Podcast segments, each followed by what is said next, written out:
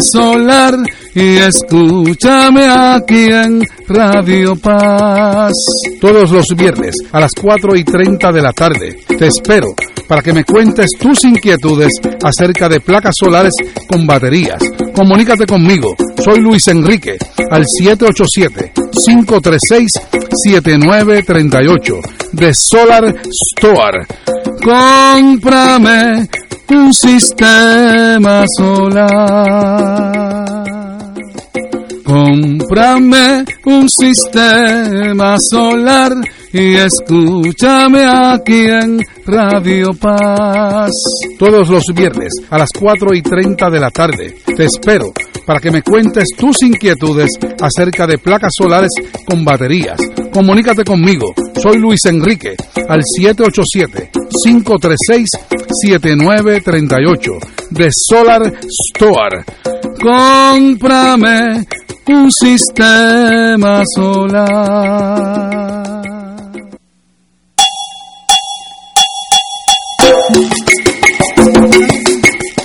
Tú me puedes llamar ya. Ok, apunten el teléfono para orientarles en su casa. 787-536-7938. Sistemas solares desde 3.600 dólares. Usted me llama, yo le visito en su hogar y rápidamente le vamos a instalar el sistema solar por un ingeniero. ¿Ok? El sistema de 3600 te trae nevera, te prende nevera, luz, abanico, televisor, ¿ok? De 6 de la mañana a 12 de la noche, 6.30 de la mañana a 12 de la noche. El sistema de 5.500 dólares te prende 24 horas nevera, luz, abanico, televisor y lavadora. El sistema de 8.500 dólares te prende toda la casa y un airecito de 12.000 inverter. El sistema de 10.800 te prende toda la casa y dos aires de 12.000. ¿Ok? Llama a Luis Enrique al 787-536-7938. Instalamos baterías de gel, ácido y litio. ¿Ok? Instalamos ácido, gel y litio. La batería que usted desee. 787-536-7938. Llama a Luis Enrique. Master in Business Administration. Tenemos instaladores que son ingenieros, que son los que le van a instalar el equipo. ¿Ok? Ahorre dinero. No se queden en lugares a cero. Ahora van a subir la luz. Ahora mira qué te haces tú. 787-536-7938. Apunta mi número de teléfono en la nevera. 787-536-7938. Un buen servicio para tu. Solamente me tienes que llamar. 787-536-7938. Sistemas solares desde 3.600 dólares instalados. No se cobra IBU, ¿ok? Llámame, vamos a instalarte uno en tu hogar. 787-536-7938. Sistemas solares desde 3600. Te los instalamos en tu hogar, mi caballero. Comunícate conmigo, que a tu casa vamos a ir, mi amigo. Al 787 536 7938. Ok, está el teléfono. 787 536 7938.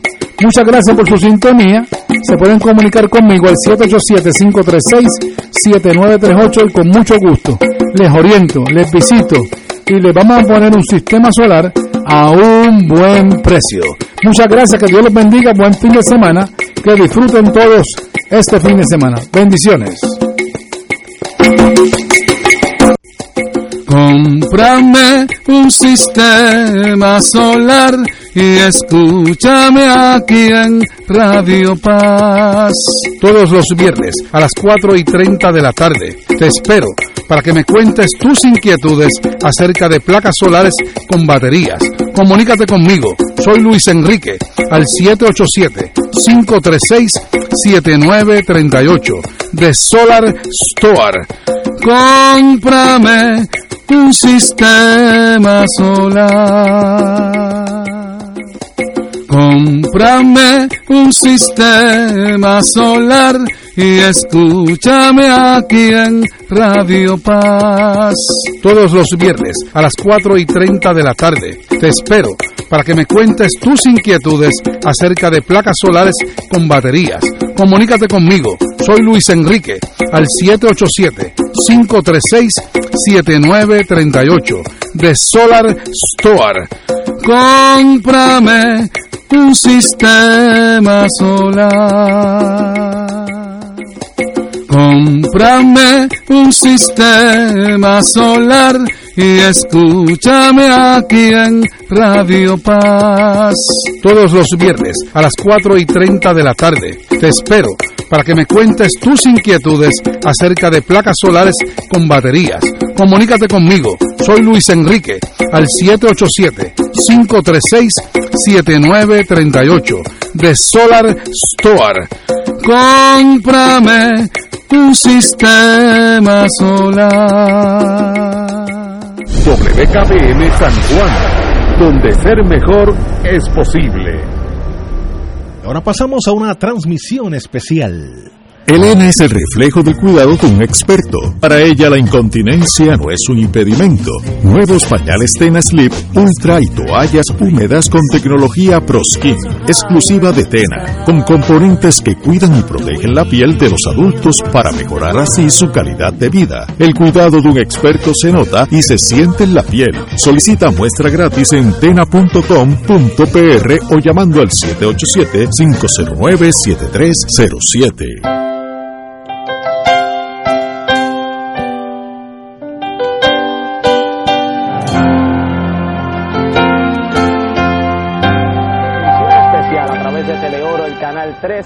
En directo desde el viejo San Juan. Eh, nos encontramos en un evento histórico para nuestra iglesia y para nuestro país, en la reinauguración y rededicación de la iglesia de San José en el viejo San Juan. Para mí es un honor compartir con todos ustedes en este momento. Sin duda estamos muy contentos, muy esperanzados. Es un momento muy importante para nuestra fe, no solamente para la Iglesia Católica, sino para la fe cristiana tras más de 12 décadas de que esta iglesia de San José tuviera las puertas cerradas, hoy por fin ya se ha terminado esta restauración magnífica que se ha hecho de esta iglesia y por fin podremos eh, vivir nuevamente la fe desde esta iglesia por donde han pasado cientos y miles de frailes, sacerdotes, fieles, personas importantes de nuestro país y de nuestra iglesia han estado en este templo y hoy sin duda será un momento lleno de recuerdos históricos, pero a la vez de un futuro para nuestra fe increíble. ¿Qué les parece si comenzamos por eh, conocer un poco más sobre la historia y el arte de la iglesia de San José?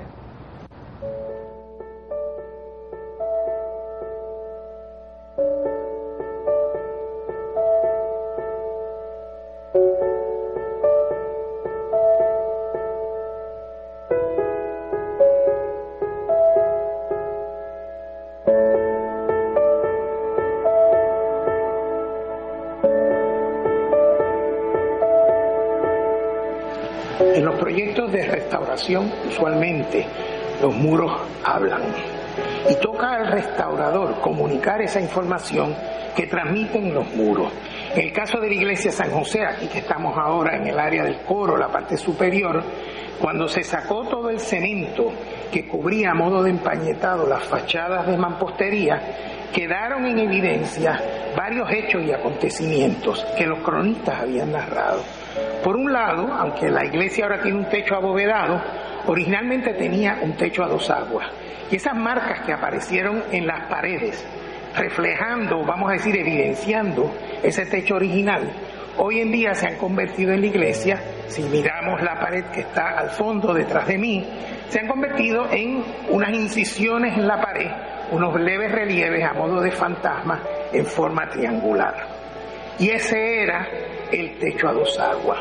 De otra parte, el círculo que en la parte interior está rellenado de ladrillos, ese es el relleno original que el pueblo de Puerto Rico puso después de la guerra hispanoamericana, cuando en ocasión del conflicto un proyectil golpea la iglesia, crea una gran perforación y se restituye la fachada, tratándose de la, la fachada, la cara más importante de la iglesia de San José hacia la ciudad.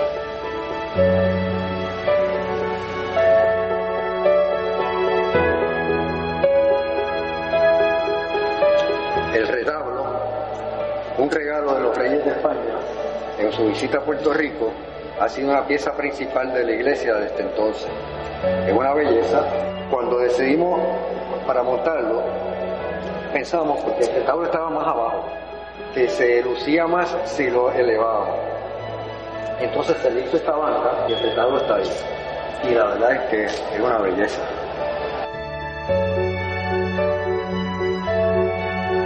Lo que muchos expertos del arte consideran probablemente uno de los murales más antiguos del Nuevo Mundo, temprano en los 1600, es este mural que representa a San Telmo.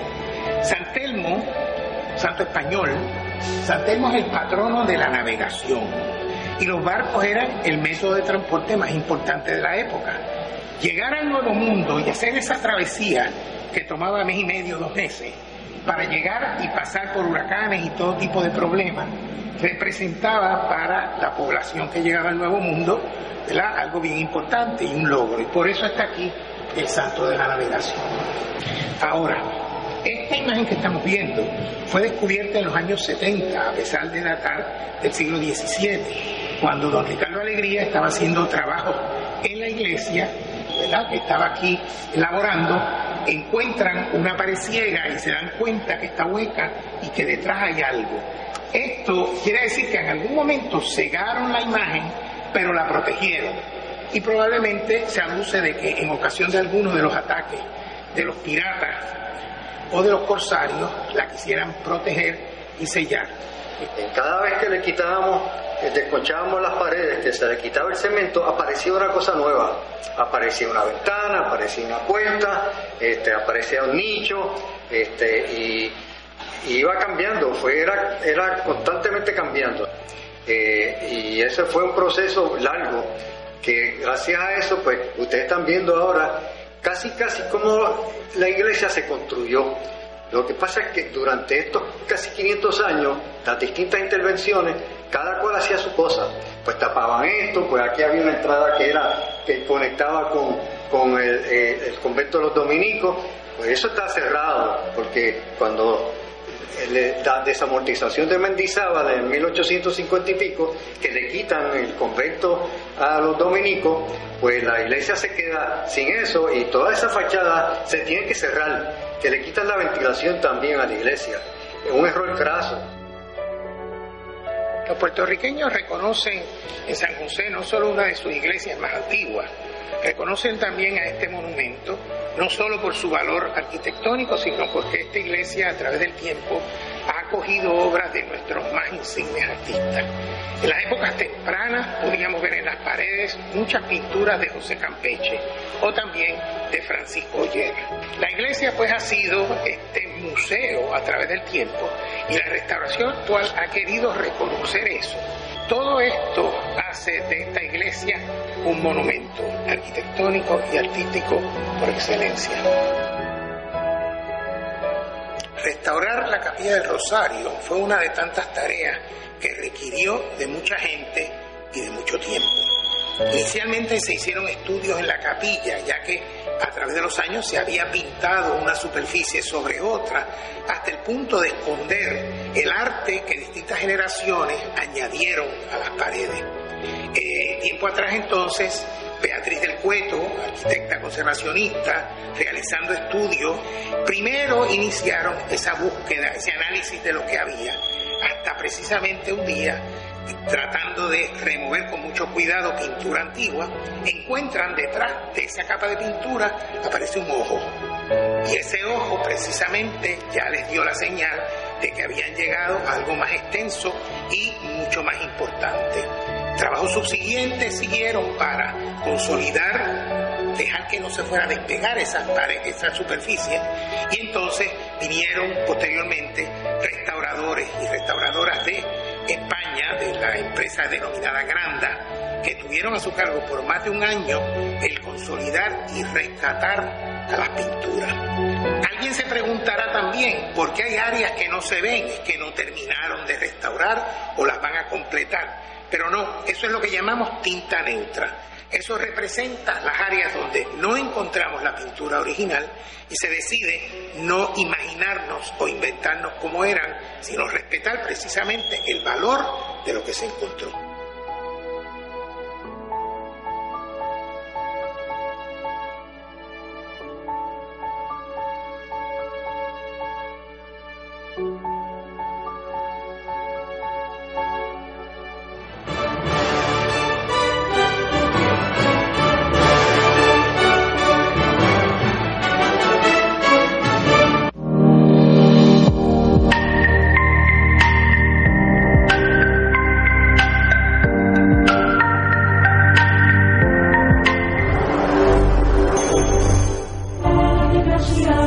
Si alguien te dijera, ¿por qué lo que pasó hace tantos años te tenía que suceder a ti?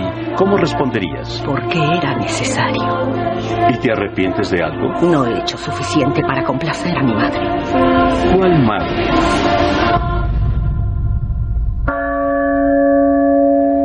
Cada vez que leo el nombre de alguno de los niños que perdió su vida, siento una gran admiración por ellos. Defienden nuestras ideas progresistas que liberarán a nuestro país de las supersticiones religiosas.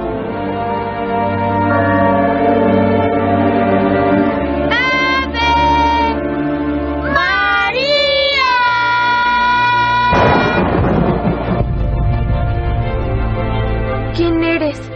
Vengo del cielo. ¿Qué quieres de nosotros?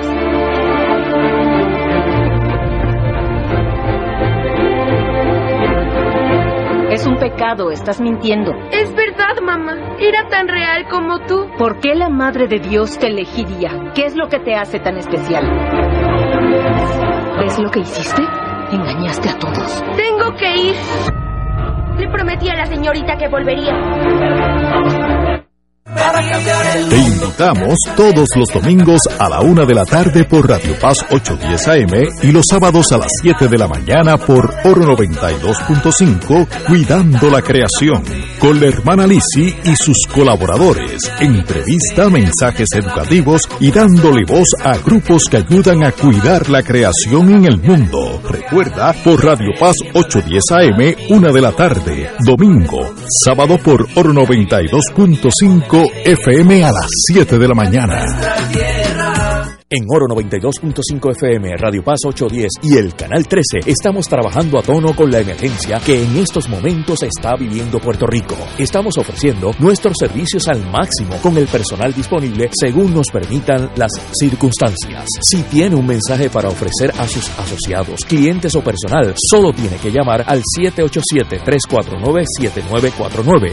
787-552-0825 y nuestros empleados le al personal de ventas para atender su necesidad. A nuestros clientes estén en comunicación con su ejecutivo o ejecutiva de ventas que continúan ofreciendo sus servicios como de costumbre. Recuerden los teléfonos 787-349-7949 y 787-552-0825.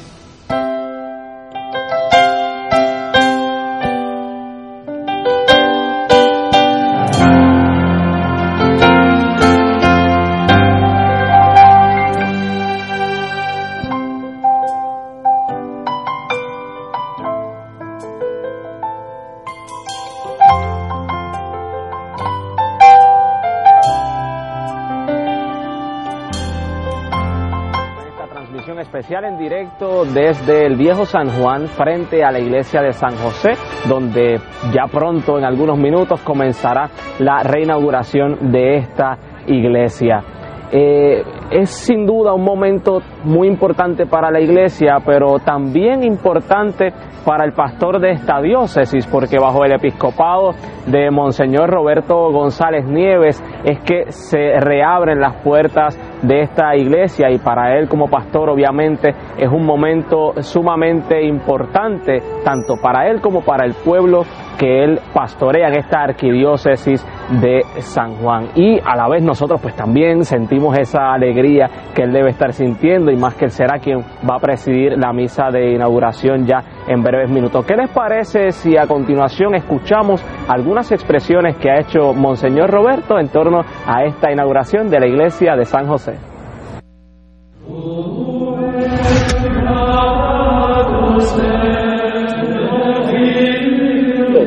se ha logrado con, creces.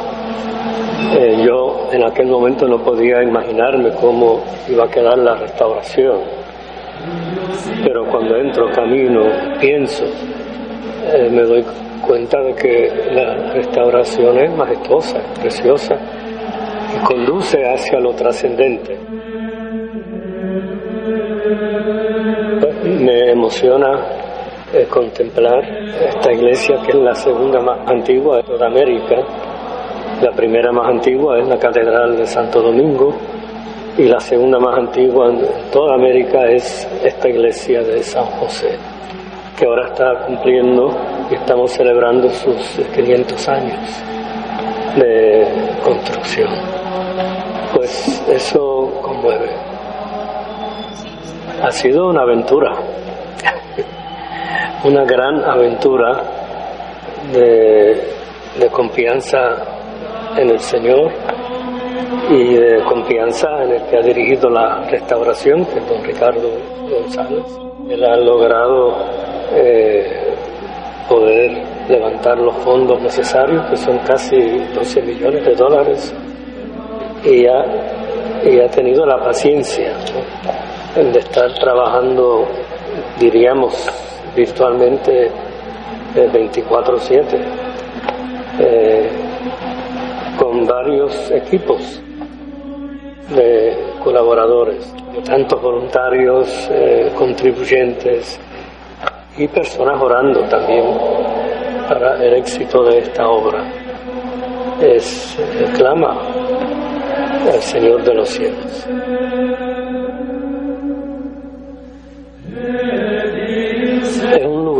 consagrado a la oración, un lugar donde predomina en la estructura del templo el altar y el altar representa a Cristo. Entonces, aquí venimos para nutrirnos de Cristo, eh, de su palabra, de su ser, de su cuerpo, de su sangre, de su todo, para alimentarnos de tal manera que tengamos más confianza, más compromiso, más alegría con Jesús.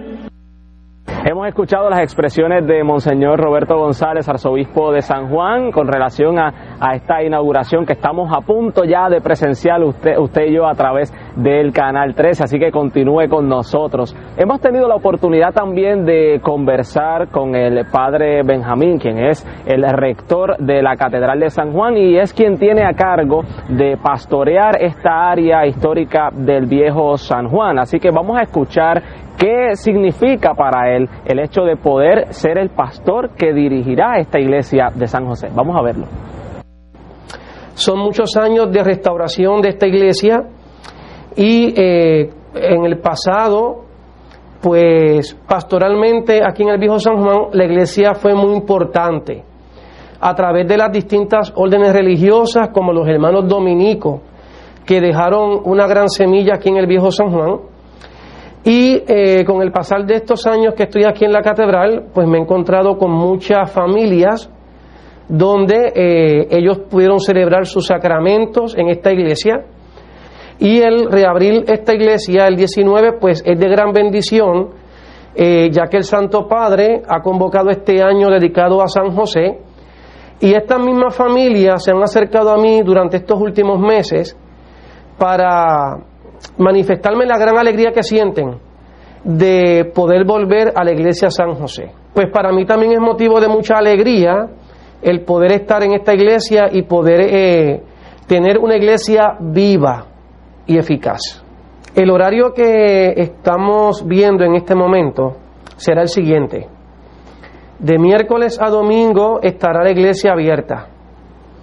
Miércoles habrá celebración de la misa a las dos y cuarto del mediodía.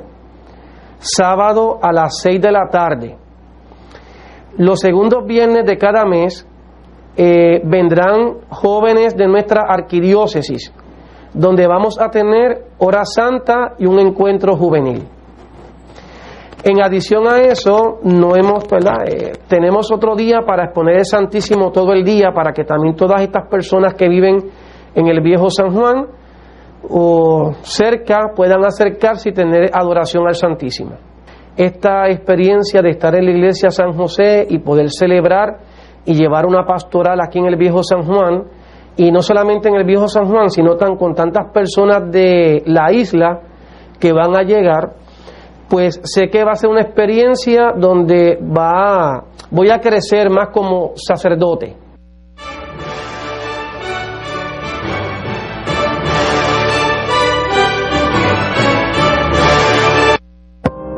Teleoro Canal 13 estamos al servicio de la transmisión de la fe y esperanza. Vive la mejor programación de Semana Santa por Teleoro Canal 13. Lunes Santo, 7 a.m. Misiones de Fe. 8 a.m. y 11 p.m. Liderazgo del Papa Francisco. ¿Qué tienen que decir sobre el Papa Francisco una estrella de la música, un campeón de ajedrez o una top model? La respuesta está en este documental, Liderazgo y Papa Francisco. 9 a.m. y 12 p.m. la Santa Misa.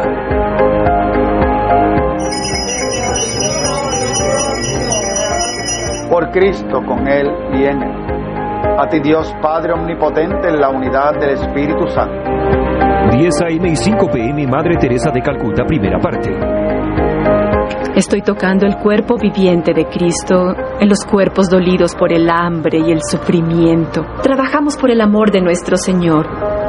Solo soy un lápiz en las manos de Dios. 1 pm y 9 pm Clara y Francisco, primera parte.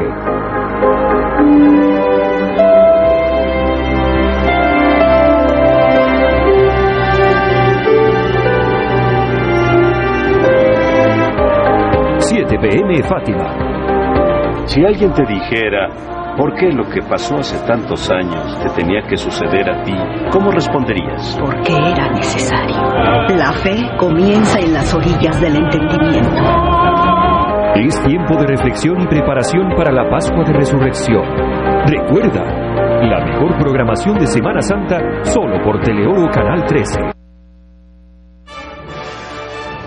Continuamos en esta transmisión especial a través del canal de la familia desde el viejo San Juan en la reinauguración de la iglesia San José. Sin duda estamos llenos de alegría, ya se acerca el momento de próximamente de abrir estas puertas de esta iglesia para que inicie esa procesión eh, al altar de la iglesia que será consagrado en el día de hoy. Sin duda es un momento lleno de, de emoción para nosotros los católicos y para la iglesia cristiana en Puerto Rico. ¿Qué les parece si continuamos escuchando ahora las expresiones que hizo nuestro arzobispo, Monseñor Roberto González Nieves, con relación al tema de la reapertura de la iglesia San José? los cristianos, los hermanos y hermanas de la Iglesia Católica, eh, podemos encontrar eh, ese pan bajado del cielo, pan de ángeles, eh, para sostenernos y como lugar de exquisitez cultural, porque la belleza es uno de los vehículos más importantes para llegar a Dios y aquí hay mucha belleza de arte. Manifiesta la sencillez y la dignidad, la riqueza, que es el arte para uno ponerse en comunicación eh, con el misterio. Aquí encontramos las raíces de la cultura puertorriqueña, las raíces de la identidad nacional puertorriqueña. Eh, es un lugar eh, que debe tocar el corazón de todos los puertorriqueños y puertorriqueñas, aún los que no sean creyentes, porque la belleza eh, debe de conmover eh, los sentimientos, la ascendencia que tenemos todos los seres humanos, como un instinto, porque respirar es también ponerse uno en contacto con el misterio, es decir, uno respira y uno no puede ver el oxígeno, pero ese oxígeno da vida. Entonces el oxígeno de esta iglesia eh, ayudará a los fieles católicos a eh, fortalecer su vida eh, sacramental.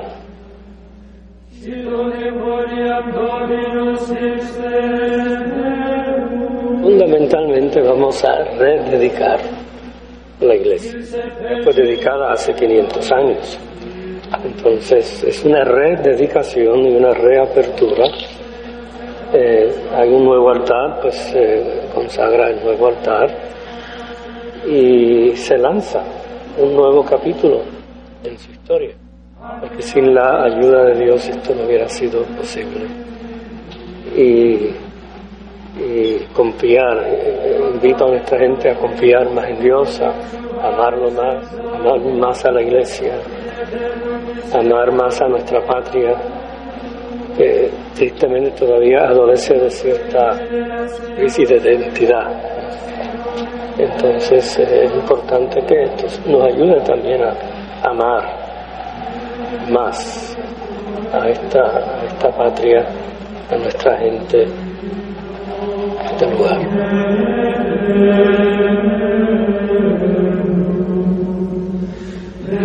Muy bonitas expresiones de Monseñor Roberto González Nieves, arzobispo de San Juan. Sin duda para él es un momento muy especial el hecho de poder presidir la Eucaristía que está próxima a comenzar aquí en la iglesia San José.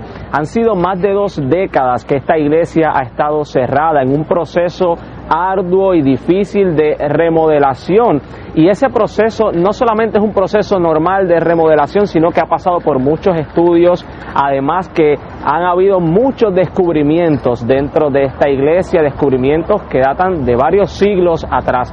¿Qué les parece si vemos a continuación cómo fue el proceso de trabajar el interior de la iglesia San José para que esté como está en el día de hoy? Vamos a verlo. Una obra de arquitectura como la iglesia San José, en lo que se refiere a su restauración, tomando en cuenta la escala de este proyecto, debe entenderse que es producto hoy día del esfuerzo de mucha gente, muchas mentes, muchas manos que han hecho posible. La iglesia tenía una serie de problemas originalmente de estabilidad, el miedo de que su gran cúpula colapsara y a través del tiempo se fueron encontrando soluciones logrando darle a la iglesia, una iglesia que siempre se ha mantenido estable, gracias a Dios, pero lograrle darle una vida extendida. Cuando yo decidí cerrar, hubo algo de crítica, pero no me arrepiento. Bueno, cuando yo comencé de subir por el 99, la iglesia abierta, es decir, funciones. Pero había una lámpara aquí, donde está esa lámpara original era más grande, pesaba una tonelada, pero se cayó. Eso se, eso se cayó hace como 20 años, gracias a Dios, y se cayó de noche, que no había nadie aquí. Pero de haber habido una misa o gente caminando, pues hubiera sido una tragedia de mayores proporciones.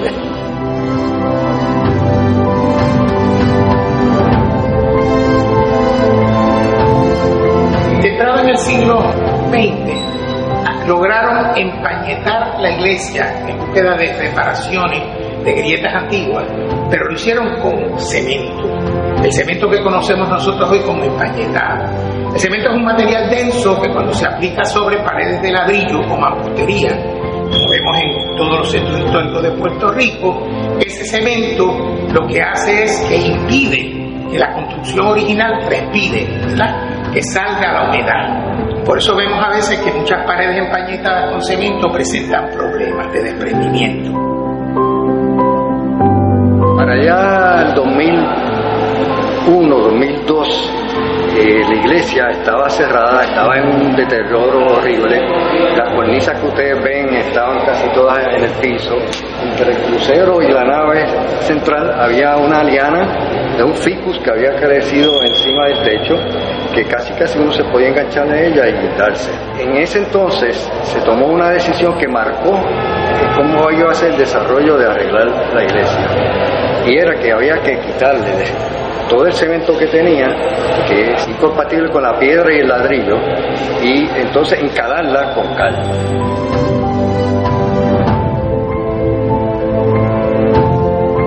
El Patronato Monumentos de San Juan se propuso sacar todo el cemento de las paredes que hacía daño a los muros originales y devolverle la capa del tratamiento original, que se trata de un tratamiento de cal, que implica, no como el cemento empañetado con una capa encima del bloque, sino tres y hasta a veces cuatro capas sucesivas, aplicando una primera capa, dejando que seque, una segunda, dejando que seque, y así sucesivamente hasta lograr una terminación con un enlucido y finalmente pintar la superficie también con pintura de cal. Uno de los retos más grandes que teníamos era cómo levantar los fondos para esta obra. Y más que nada cuando no habría obra para enseñarle, levantar fondos es bien difícil. Los primeros años se hicieron a través de fondos de restauración de la iglesia San José como parte del arzobispado y eso duró hasta el 2008-2009 en donde se trabaja el desarrollo de establecer un patronato. El patronato nos ayudó a levantar los fondos, siendo una entidad separada de la iglesia, este, con su junta de directores, eh, separada también, este, pero dedicada a levantar los fondos necesarios para eh, darle empuje eh, y, y acelerar los trabajos de la iglesia. Los primeros estimados que se hicieron sobre el costo de restaurar la iglesia a ojo de buen cubero, esto va a tomar como de 13 a 15 millones de dólares. Y eso era sin saber lo que íbamos a encontrar, que nos encontramos en el camino. Y estamos terminando entre 10 y 11 millones, 11 millones de dólares, que yo creo que es una gran hazaña. Esto también se debe porque aparte de personas que donaron eh, grandes cantidades de dinero, también un grupo de personas donó su tiempo y donó su material y donó su equipo para que todo esto se lograra, o sea que hay una combinación de factores y eso pues obviamente nos, hizo el camino para lograr a donde estamos ahora. Mucha gente, eh, digo, eh, digo, estoy presente y a ellos les debo mucho.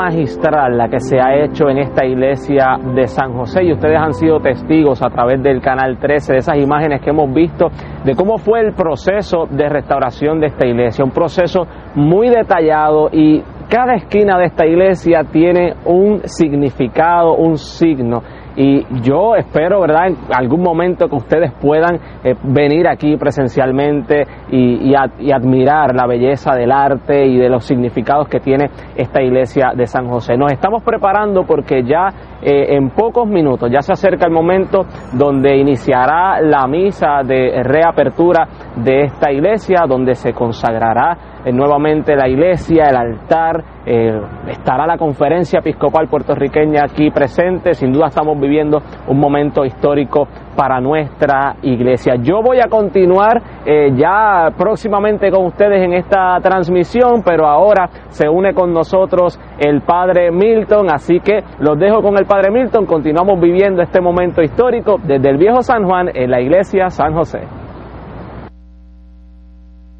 Gracias, hermano Joshua. La verdad es que estamos, hemos estado viendo toda esa historia, todo lo que ha ido pasando aquí en lo que es nuestra, nuestra iglesia eh, de San José y estamos todos emocionados, eh, esperando que llegue ese momento tan especial en que llegue la, la procesión. Así que eh, estamos preparándonos y vamos a tener ahora una entrevista con Luis Moisés Pérez, que es el director del Museo de San Juan, aquí donde también están, están de, de fiesta celebrando. Estamos muy contentos todos y a la expectativa, una noche muy importante. Eh, finalmente vamos a poder consagrar el, el, altar de una de las iglesias más importantes de Puerto Rico, el Orfeón San Juan Bautista. El maestro Guarionex Morales ha compuesto para la ocasión un himno a San José, así que creo que en este año de San José eh, hay mucha, mucha alegría. Así que vemos que vamos, esto por aquí por empe empezando nada más, así que no se vayan, que ya regresamos aquí en esta transmisión especial de la apertura y rededicación de la Iglesia San José en el Viejo San Juan.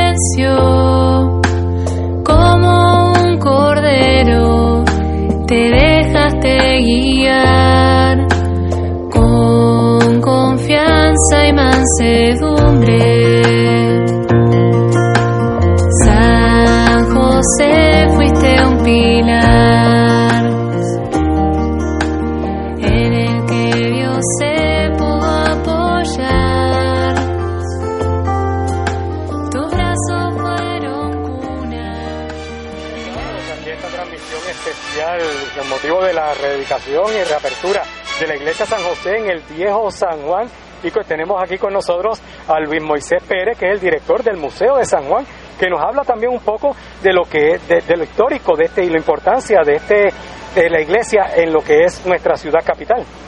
Sin duda alguna, el Templo de los Padres Predicadores, la iglesia de Santo Tomás, que tenemos hoy el privilegio de abrir una vez más, después de más de 20 años cerrada, cumplió una función cardinal en el desempeño de la ciudad. Aquí hubo la primer, primer centro grande de, enseñanza superior, eh, la primera gran biblioteca, eh, el primer gran centro de estudios y de irradiación de la vida cultural en la ciudad.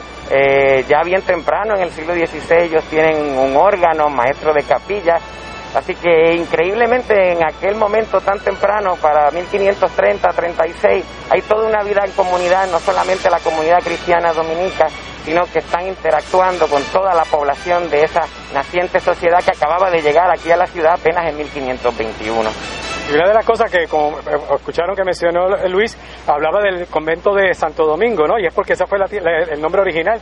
Fue a la llegada de los jesuitas aquí a San Juan, cuando se, entonces que se le cambia el nombre a Iglesia de San José como la conocemos hoy. Correcto, cuando en siglo XIX eh, finalmente pues la orden no, no, no puede continuar con, con, el reto de su tiempo, el obispo Benigno Carrión de Málaga trae a los, a los jesuitas y los jesuitas van a hacer reformas importantes en la iglesia. De hecho, las tres campanas que hoy día sobreviven son campanas hechas eh, bajo la administración de los jesuitas. Los jesuitas también van a, cambiar todos los retablos barrocos de aquel gusto antiguo y lo van a reformar por retablos neoclásicos, pero aunque habrán eliminado del retablo mayor al seráfico doctor y colocarán a San José, son ellos los que entonces eh, cambian la vocación del templo, eh, respetan todas las devociones de la comunidad. Y es muy, es muy bonito y muy significativo que hayan seleccionado a San José para, para ello, ya que aquí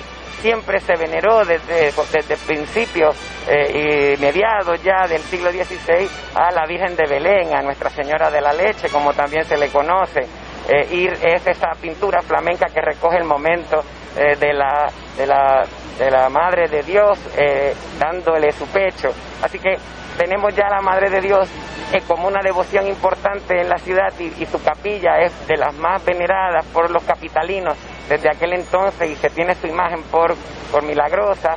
Eh, que, que, hayan seleccionado a San José implica que los jesuitas rápido entienden las devociones de los capitalinos, no vienen a trastornar mucho, sino a complementar y el proceso de los jesuitas hasta que llegan los padres paules fue un proceso breve, un poco más de 15 años, pero muy, muy importante también, sobre todo con la vida del seminario y la formación que ellos continúan del centro de estudios ya establecido por los dominicos. De hecho, hablando de la Virgen de Belén, cuando tengan la oportunidad de visitar el templo, van a poder que la imagen va a estar en donde está la capilla del, Santísimo, donde va, que se va a dedicar también en el día de hoy.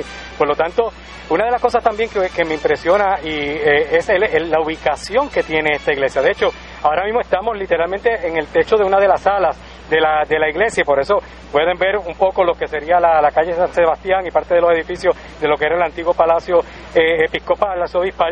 Eh, pero esta ubicación es una ubicación privilegiada porque de este lado no se ve, pero del otro lado se ve toda la entrada de la bahía de San Juan, eh, se ve el morro, se ve, bueno, el morro ahora, en su momento pues no, habría nada allí. Los, primeros dominicos llegan a, San Juan invitados por el primer obispo que llega a América, el, obispo Alonso Manso, el primer obispo de Puerto Rico, eh, y llega con el título de inquisidor. Por tanto, necesita traer una orden eh, que pueda ayudarle a garantizar que la doctrina de la fe que se practica por los cristianos europeos en ese momento es correcta. Eh, jamás a los indígenas se les, se, les, se, les, se les evaluó en torno a ellos. Felipe II hablaba de que eran eh, hojas verdes en la fe. Por tanto, eh, la, la, doctrina y, el velar la doctrina fue algo que se sometió a los peninsulares que residían aquí. Los dominicos seleccionan este punto en el lado norte de la ciudad, este espacio abierto, eh, mientras el obispo había seleccionado ya la protección de la bahía, la, la catedral mira la bahía, pues ellos apuestan por estos terrenos Acá podemos ver que estaría Casablanca, que es la propiedad de los Ponce de León y los Troches, y el terreno donde los dominicos comienzan la construcción de su monasterio y su iglesia conventual son terrenos donados por la familia Ponce de León y Troche, también con la intención de que esta iglesia sirviera de panteón para su familia y en efecto aquí se depositaron los restos de Juan Ponce de León y de Luis Ponce de León, que es la primera vocación eh, que surge en Puerto Rico, es el hijo de Juan Ponce de León. Eh, eh, en ese sentido, los dominicos escogieron el espacio privilegiado en, este tráfico marítimo de ese siglo XVI. De hecho, saben que los que han estado por aquí, también estamos en la, plaza que está justo aquí, adyacente al templo, a la iglesia, es la plaza de Juan Ponce de León. Está la, está la estatua de Juan Ponce de León en este, en ese, en este lugar.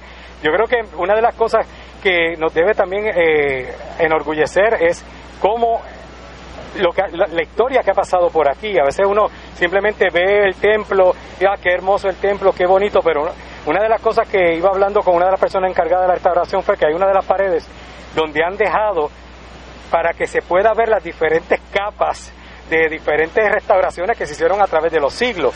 Eso también, pues, dentro de lo que es la historia, nos va remarcando lo que, cómo se iba viviendo y cuáles eran los diferentes estilos que se iban trabajando en, la, en las edificaciones de, de aquí de la ciudad. En efecto, muy interesante ha sido el que en este proceso de restauración del templo hayan tenido a bien el haber dejado estas ventanas eh, que nos permiten ver los sistemas constructivos y esas distintas etapas eh, que son casi 500 años de distintas eh, soluciones constructivas eh, lo que va poco a poco también reflejando esas transformaciones que van sufriendo a través de, de los años para terminar básicamente el templo como lo conocemos en su exterior para el año de 1778. Podemos decir que la iglesia tiene el aspecto eh, bastante general al que hoy día podemos ver, eh, un proceso de muchísimos años, de muchísimas eh, adiciones importantes, sobre todo en ese siglo XVII, pero finalmente eh, con la nave, que sería esa última gran parte de la iglesia, ya por Tomás Odal y estos ingenieros militares irlandeses que estuvieron acá en San Juan trabajando en las murallas, ellos también trabajan la, la última, la última eh, techumbre para la nave central de la iglesia. Bueno, y hablando así de los trabajadores que han estado haciendo su obra en este, en esta, en este, en esta obra, en este esfuerzo, ¿no? En algún vamos a estar hablando entre un ratito sobre ello, pero vamos a hacer una corta pausa y regresamos nuevamente aquí a, esta, este gran día, 19 de marzo de 2021, cuando se reabre y se rededica la iglesia San José en el Viejo San Juan.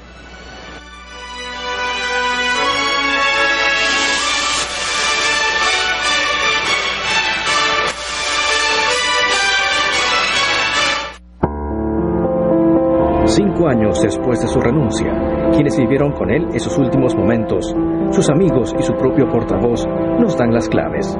Benedicto XVI, en honor a la verdad. El documental que presenta la trayectoria personal del Papa Benedicto XVI. Desde sus orígenes en Alemania, su directa colaboración con San Juan Pablo II y su pontificado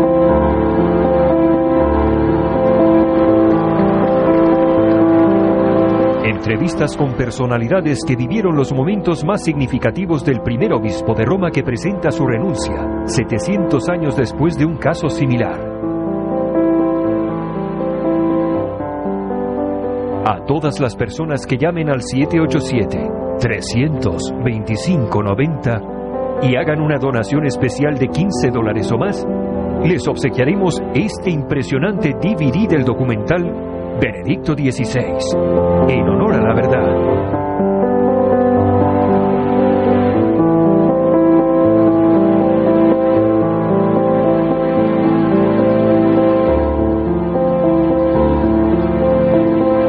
Semplice, umile, lavoratore nella vigna del Signore. Su donativo podría ser deducible de su planilla de contribución sobre ingresos. Estás viendo el canal 13, Teleoro, el canal de la familia, celebrando 25 años de contenido de fe y cultura.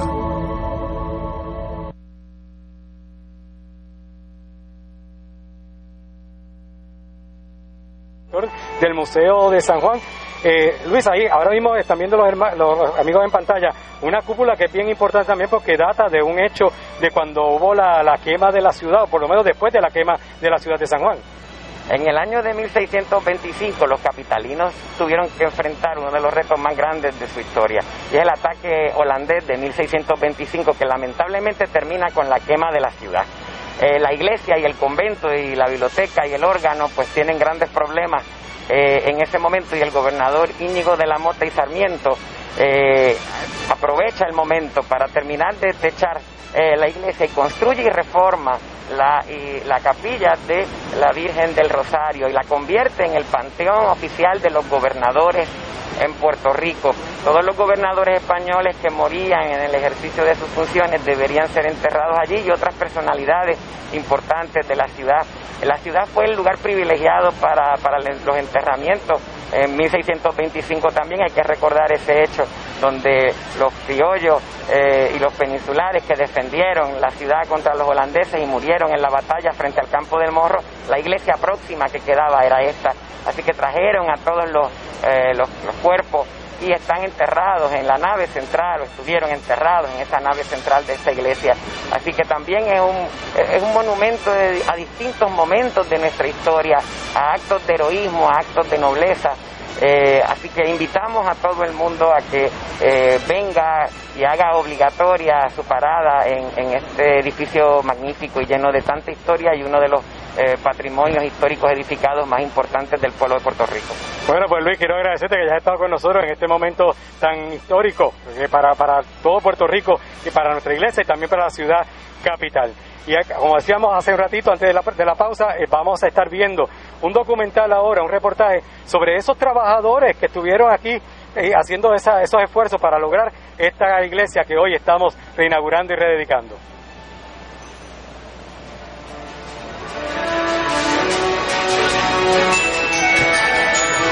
Gracias a ti.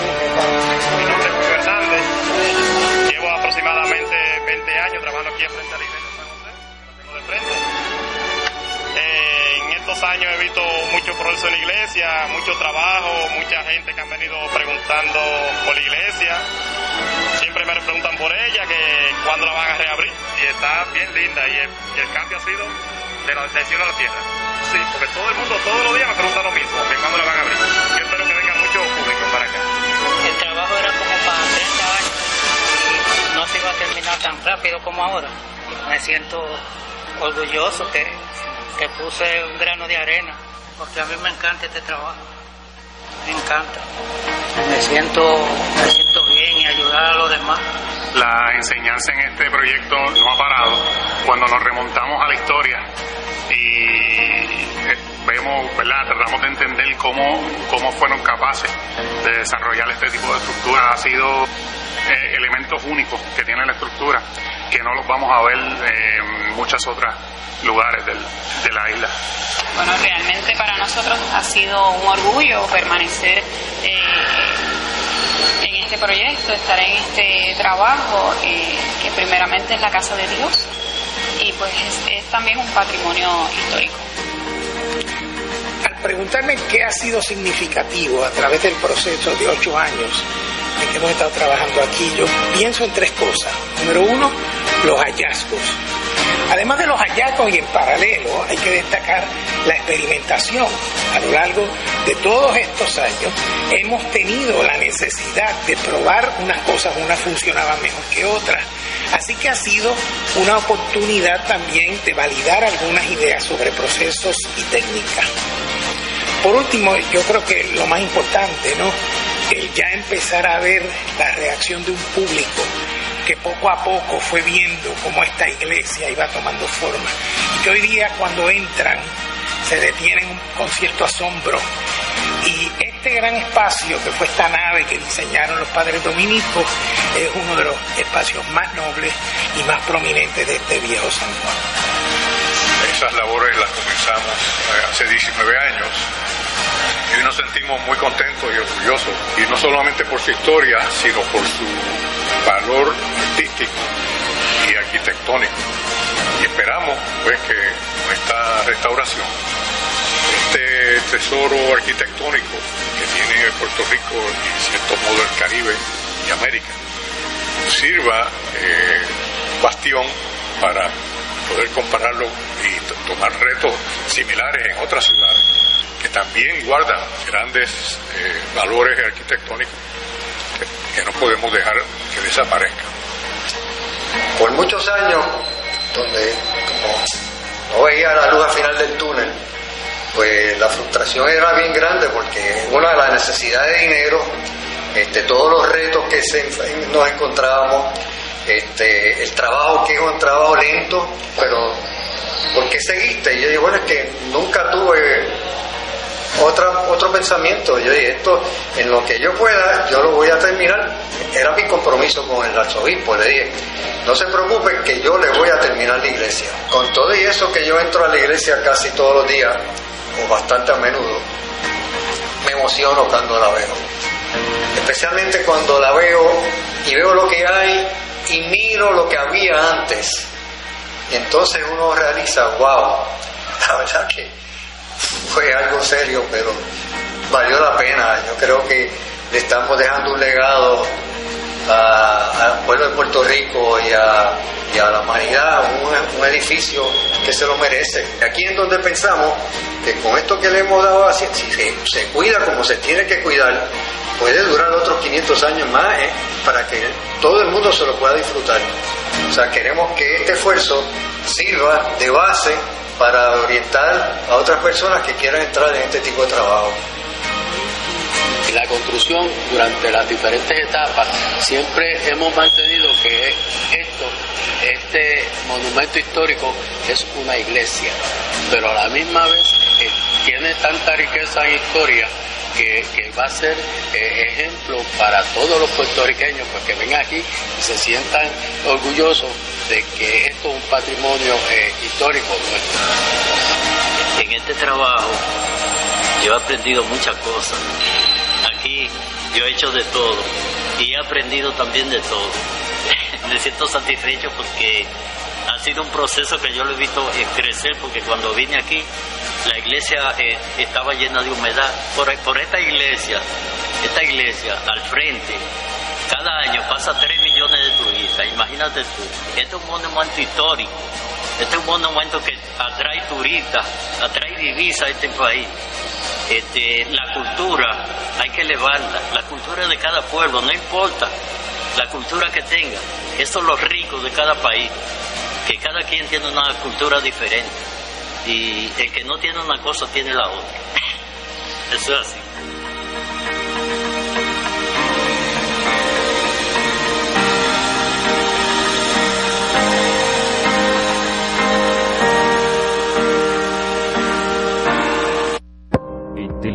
13 estamos... WKBM San Juan WORO Corozal San Juan. Y para el mundo, Radio Paz 810.com. En transmisión especial, ayudando a Puerto Rico a seguir adelante.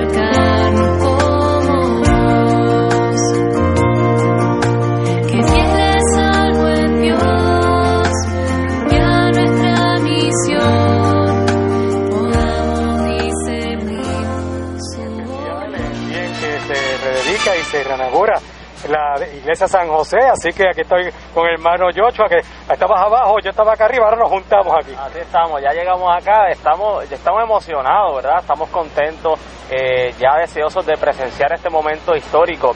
Yo, yo pensaba, ¿verdad? Cuando venía de camino acá hoy, y yo decía, quizás en 500 años más esta iglesia no va a tener una reinauguración y ojalá y que, y que más, ¿verdad? Porque ojalá dure más de 500 años.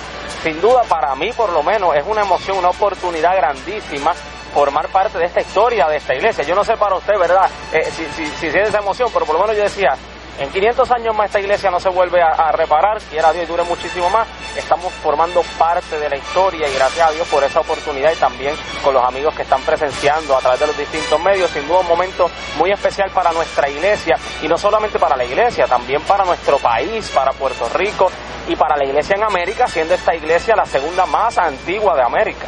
Eso es bien importante resaltarlo y está aquí en, en el Bio San Juan. Eh, yo no sé, o sea, tú también eres del área oeste igual que yo, pero tú eres mucho más joven. No recuerdo entonces, porque yo sí recuerdo cuando hacíamos las excursiones de la escuela venir a San Juan y la iglesia San José era una de las iglesias donde uno también visita. No sé si para si para el tiempo tú ya la iglesia estaba cerrada, o sea, no sé si, no, ¿cómo fue para ti? Bueno, sí, debe haber estado ya cerrada porque lleva un poco más de dos décadas y yo lo que tengo son 23 años ahora. Ay, bendito, no, pues claro que sí, o sea que estaba cerrada y no la había visto, o sea que la estás viendo por primera vez. Es por primera vez, pero es bien curioso porque siempre que he pasado ha sido esa iglesia que está cerrada ya hace un montón de tiempo. Esa era, ¿verdad? Lo que la gente decía. Esa iglesia lleva un montón de años ahí y ahora poder verla, poder entrar y formar parte de esta historia, sin duda es muy, es muy emocionante porque era algo que no conocía. O sea, para mí es la primera vez que tengo la oportunidad de entrar a este templo, de, presenciar y además de eso, algo que me ha llamado muchísimo la atención y que me ha movido el corazón. Yo recientemente tomé una clase de historia de la iglesia con Fray Mario de los dominicos, ¿verdad? Que aprovecho y los saludo por acá. Y él nos hablaba muchas cosas que hoy yo entrando a esta iglesia las puedo ver, las puedo presenciar cuando vamos a las paredes, como hemos visto, ¿verdad? Parte de esa historia, yo digo, wow, esto ahora cobra sentido y sin duda el catolicismo, el cristianismo en Puerto Rico tiene mucho que dar todavía. Yo creo que eso es parte de también nosotros, no solamente los católicos, conocer ese acervo cultural, conocer lo que ha pasado y lo, cómo la iglesia ha marcado los pueblos. Fíjense que en cada pueblo, en cada pueblo, siempre la, iglesia está en el centro de, la ciudad. Generalmente estaba la ciudad, la plaza pública y el ayuntamiento. Ahora ya modernamente, pues algunos ayuntamientos los han movido de sitio y todo lo demás. Tenemos un ejemplo, por ejemplo, el ejemplo de Toa Baja, que históricamente por una inundación que hubo, ahora la, espalda le da la, iglesia le da la espalda a la, a la iglesia a la, a la plaza del ayuntamiento porque tuvieron que mover el pueblo hacia el otro lado. Eso es un dato histórico pero que siempre la iglesia ha sido fundamento y centro de la actividad eh, social, no solamente espiritual, pero también social, histórica y cultural en lo que es nuestro pueblo. Yo creo que no hay forma de nosotros desligarnos de la cultura y la tradición cristiana que tenemos en Puerto Rico. Aquí el que más y el que menos, aunque sea un pueblo, lleva un nombre de un santo o una carretera el nombre de algún sacerdote, alguna, alguna religiosa. ¿no? no hay forma de nosotros desligar nuestra cultura puertorriqueña de la cultura que el cristianismo ha dejado eh, eh, en nuestra isla. O sea, la riqueza que ha dado la iglesia eh, a nivel cultural ha sido grandísima para nuestro país y yo creo que es importante que nosotros la entendamos, aunque no seamos creyentes, no es necesario ser creyente para poder valorar todo lo que la iglesia ha aportado. Sabemos que aquí esta iglesia servía como capilla del convento de los frailes dominicos hace muchísimo tiempo y los frailes dominicos son los primeros en instituir universidades, centros de formación teológica, esos primeros frailes que se ordenaron como sacerdotes o esos incluso primeros sacerdotes de Puerto Rico pasaron por esta iglesia, porque aquí fue donde se formaron con los dominicos. Así que cuando vemos esa tradición, cuando vemos esa cultura, hay que maravillarse sin duda y, admirar, contemplar ese, ese, ese, acontecimiento. Me alegra que traiga ese detalle, ¿no? De que no, no necesariamente hay que ser creyente. Entonces, el, que, el que no sea creyente lo puede mirar desde el punto de vista histórico. Igual va a sacar una riqueza, va a sacar un valor incalculable a lo que se está haciendo. Aquí esto, esta, esta restauración ha sido un esfuerzo de tantas personas.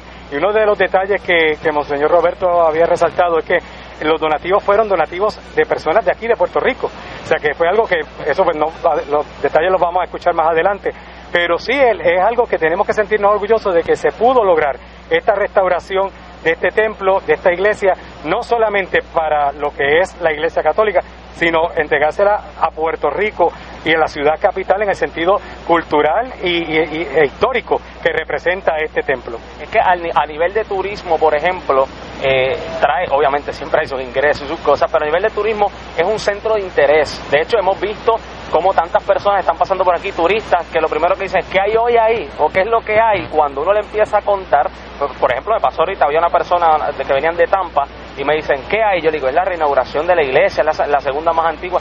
Wow, pero podemos estar. Y pues claro, bienvenidos, vengan, está todo el mundo, ¿verdad? El que, el que fuera. Obviamente sabemos que está la cuestión del distanciamiento y está un poco cerrado. Y está adentro, adentro está cerrado, lo puede ver todo de afuera. afuera. Y si, y si usted no está viendo a través de la televisión, no salga para acá, quédese tranquilo en su casa, que nosotros le vamos a llevar todo lo que está aconteciendo aquí, porque no se puede entrar por la cuestión del distanciamiento.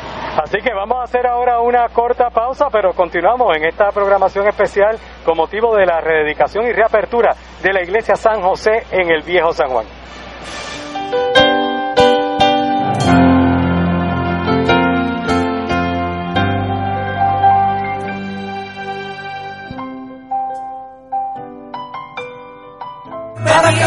Te invitamos todos los domingos a la una de la tarde por Radio Paz 810 AM y los sábados a las 7 de la mañana por Oro 92.5 Cuidando la Creación con la hermana Lisi y sus colaboradores. Entrevista, mensajes educativos y dándole voz a grupos que ayudan a cuidar la creación en el mundo. Recuerda por Radio Paz 810 AM, una de la tarde, domingo, sábado por Oro 92.5 FM a las 7 de la mañana. En Oro 92.5 FM, Radio Paz 810 y el Canal 13 estamos trabajando a tono con la emergencia que en estos momentos está viviendo Puerto Rico. Estamos ofreciendo nuestros servicios al máximo con el personal disponible según nos permitan las circunstancias. Si tiene un mensaje para ofrecer a sus asociados, clientes o personal, solo tiene que llamar al 787-349-7949. 787-552-0825 y nuestros empleados le al personal de ventas para atender su necesidad. A nuestros clientes estén en comunicación con su ejecutivo o ejecutiva de ventas que continúan ofreciendo sus servicios como de costumbre. Recuerden los teléfonos 787-349-7949 y 787-552-0825.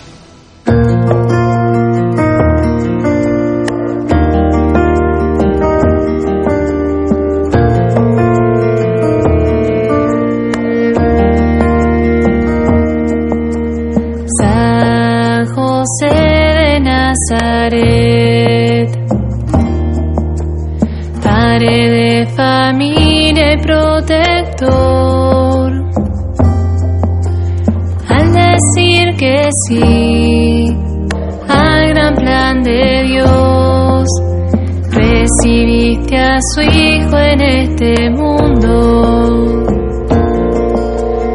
San José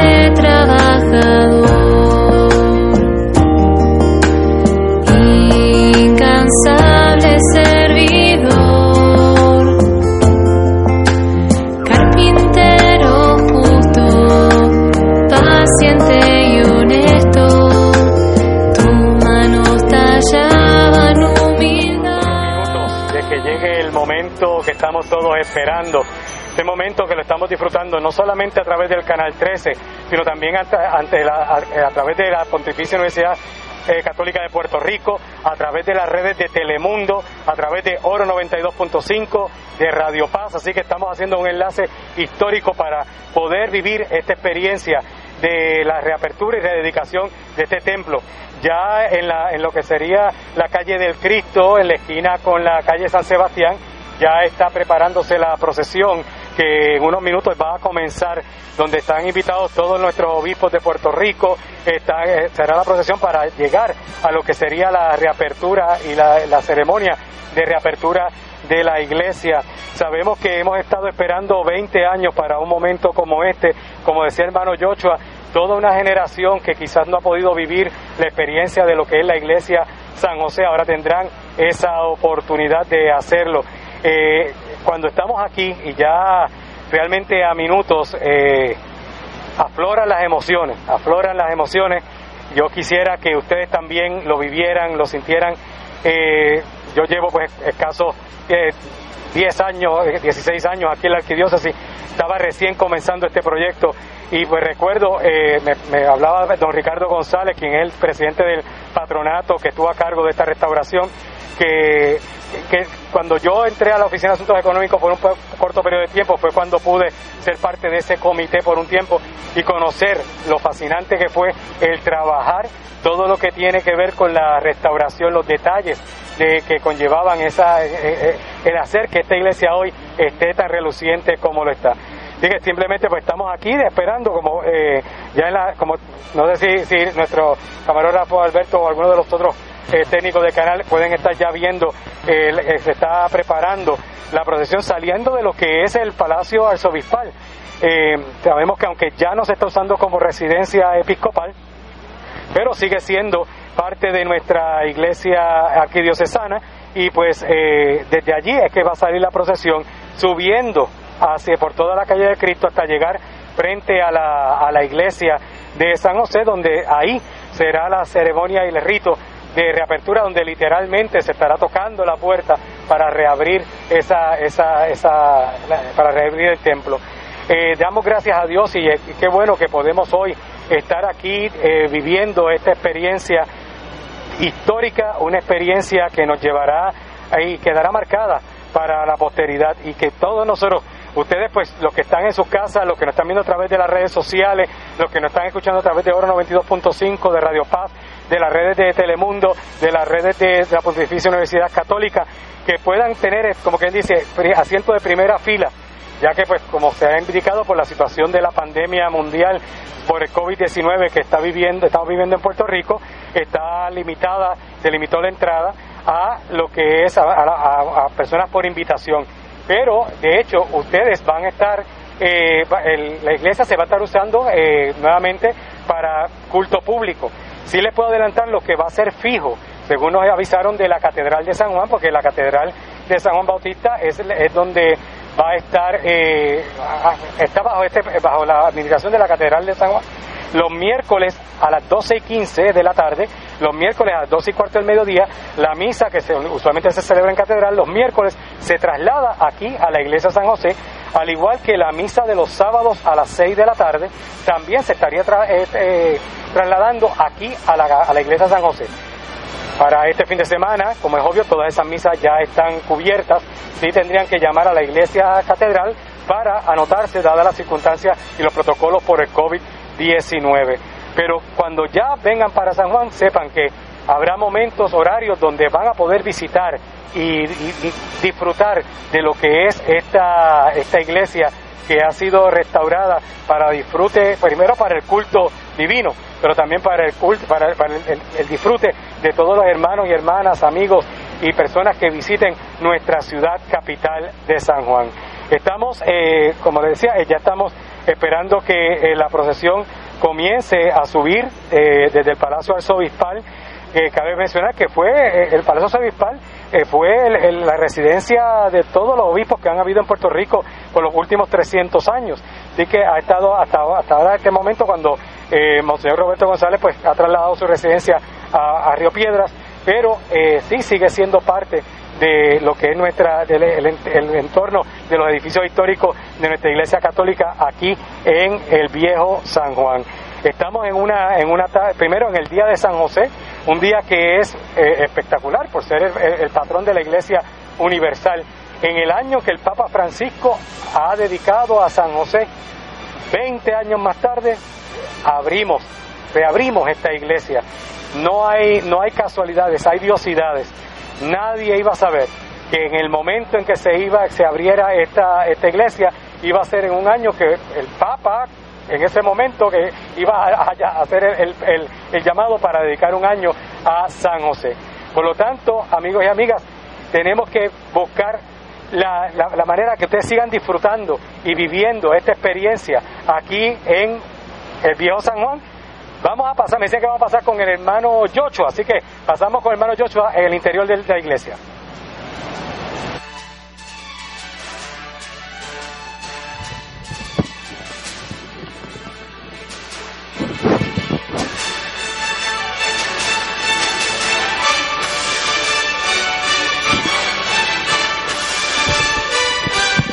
Amigos y amigas, continuamos en directo en esta transmisión a través del canal 13, eh, en directo desde la iglesia San José del Viejo San Juan.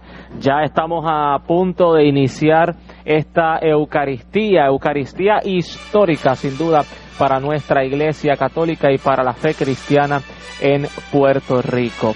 Eh, estamos ya eh, viendo las imágenes de la procesión que llegará justo hasta al frente de la iglesia San José, donde permanecen aún las puertas de la iglesia cerradas, porque es parte del rito de inicio o de inauguración, donde el obispo llegará hasta, hasta las puertas principales para ser abiertas y eh, recitarán la antífona que se alcen las antiguas compuertas va a entrar el Rey de la Gloria. Una antífona eh, muy conocida en, nuestra iglesia y pues el arzobispo Monseñor Roberto González Nieves, acompañado de la conferencia episcopal, pues tendrá la oportunidad de eh, realizar este, este acto eh, tan importante.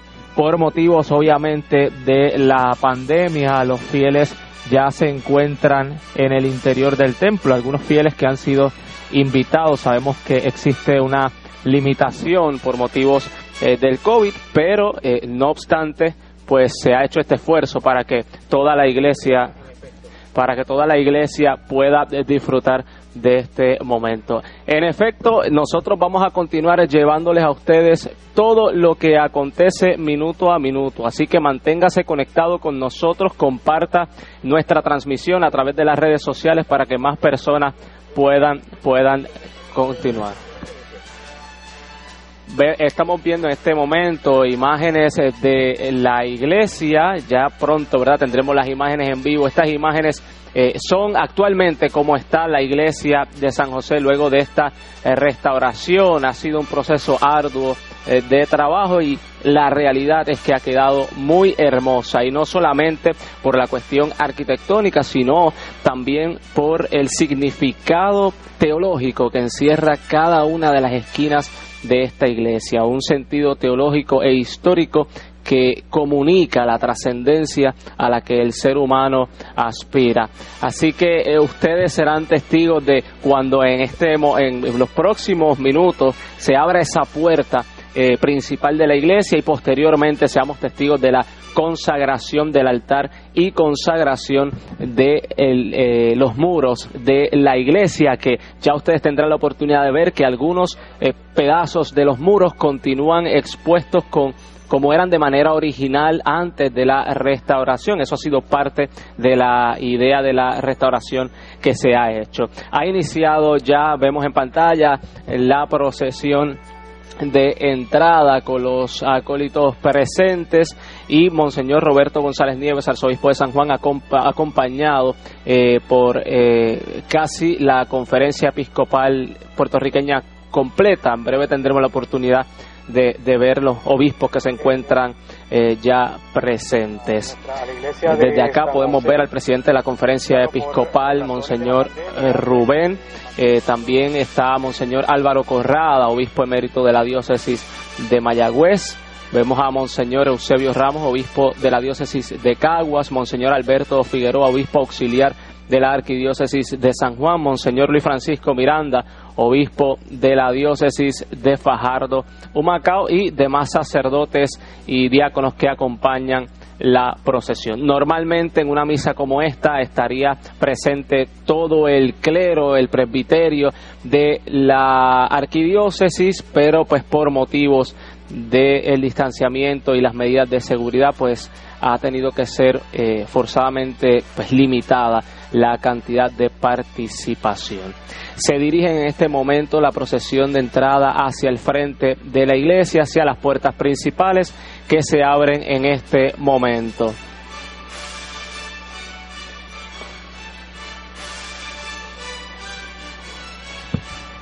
Luego de más de dos décadas se abren las puertas de la iglesia San José para el santo pueblo de Dios que peregrina en procesión hacia el altar mayor que representa a Cristo.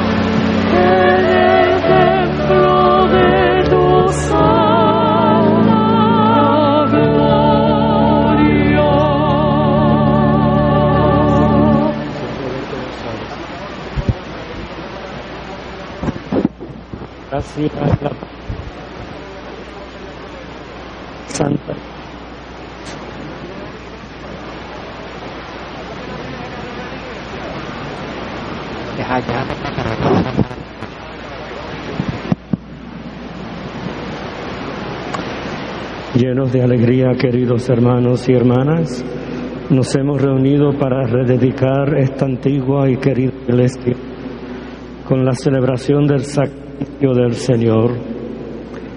Participemos activamente, oigamos con fe la palabra de Dios para que esta renacida en la misma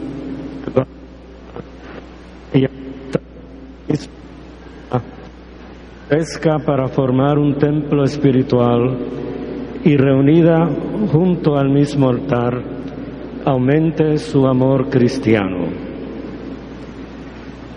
Ahora pasemos a escuchar el mensaje del Santo, no, las palabras de don Ricardo y luego el mensaje del Santo Padre. Podemos ponernos, sentarnos.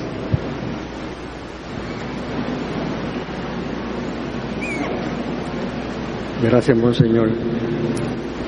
La iglesia de San, de San, José está reconocida como la segunda iglesia más antigua de las Américas y la más antigua bajo la bandera americana.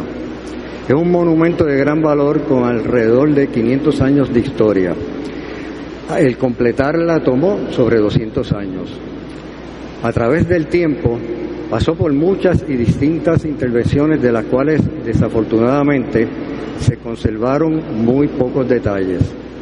En el 2002, estando la iglesia ya cerrada por un tiempo, firmé los primeros dos contratos que me llevaron a esta gran aventura. Uno para hacerle un diagnóstico, otro para sanarla.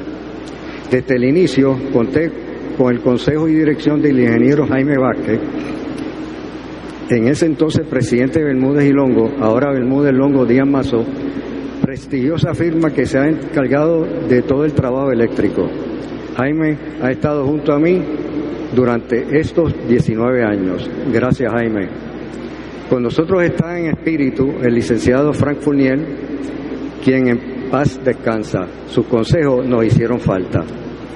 Estando cerrada por seguridad de los visitantes a consecuencia de pedazos de cemento de cornisa y luminarias que se desprendían de su techo, el primer trabajo fue sanearla para que pudiese respirar.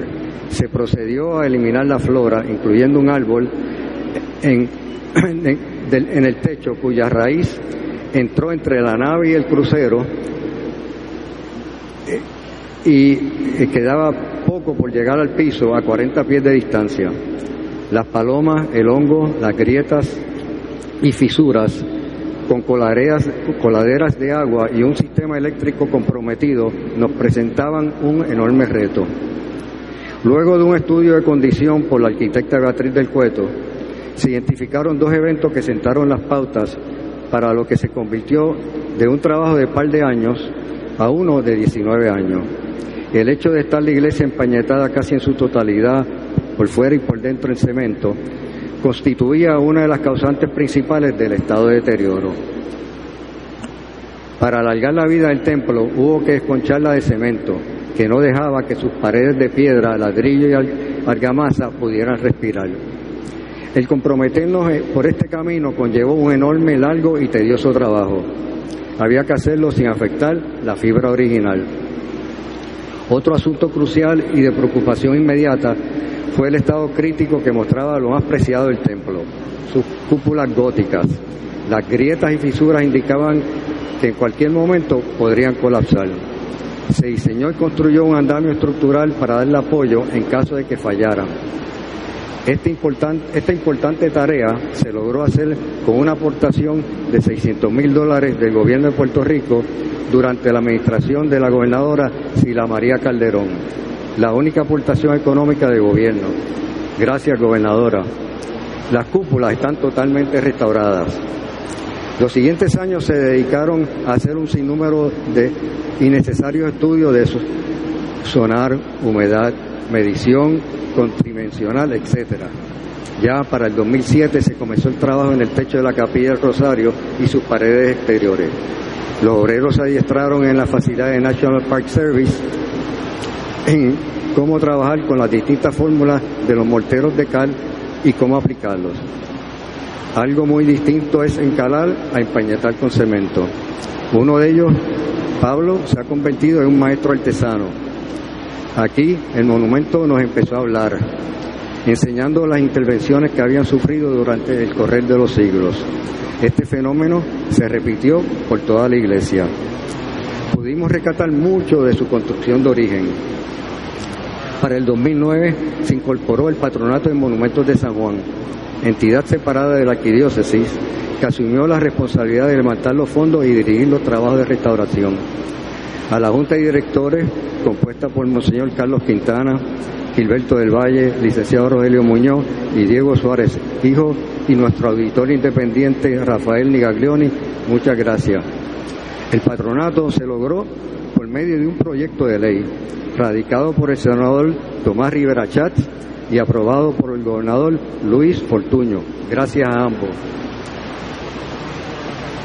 En el 2012 se unió al equipo del trabajo compuesto por el ingeniero Vázquez y el ingeniero José Morillo, el arquitecto Jorge Rigao. Y para el 2018 el contratista Light Construction y José Sánchez, grupo que lo llevó a su conclusión. Muchas gracias a todos. A través de los años los morteros se fueron mejorando con la participación de Master Group y su ingeniero químico Miguel Vergara. También nos han donado toda la pintura. Gracias a Ricardo Caldona, presidente de Master Group. Con el fin de seguir mejorando la calidad del mortero se nos unió el ingeniero Miguel Perello y su relación con la compañía alemana de productos químicos Budenheim.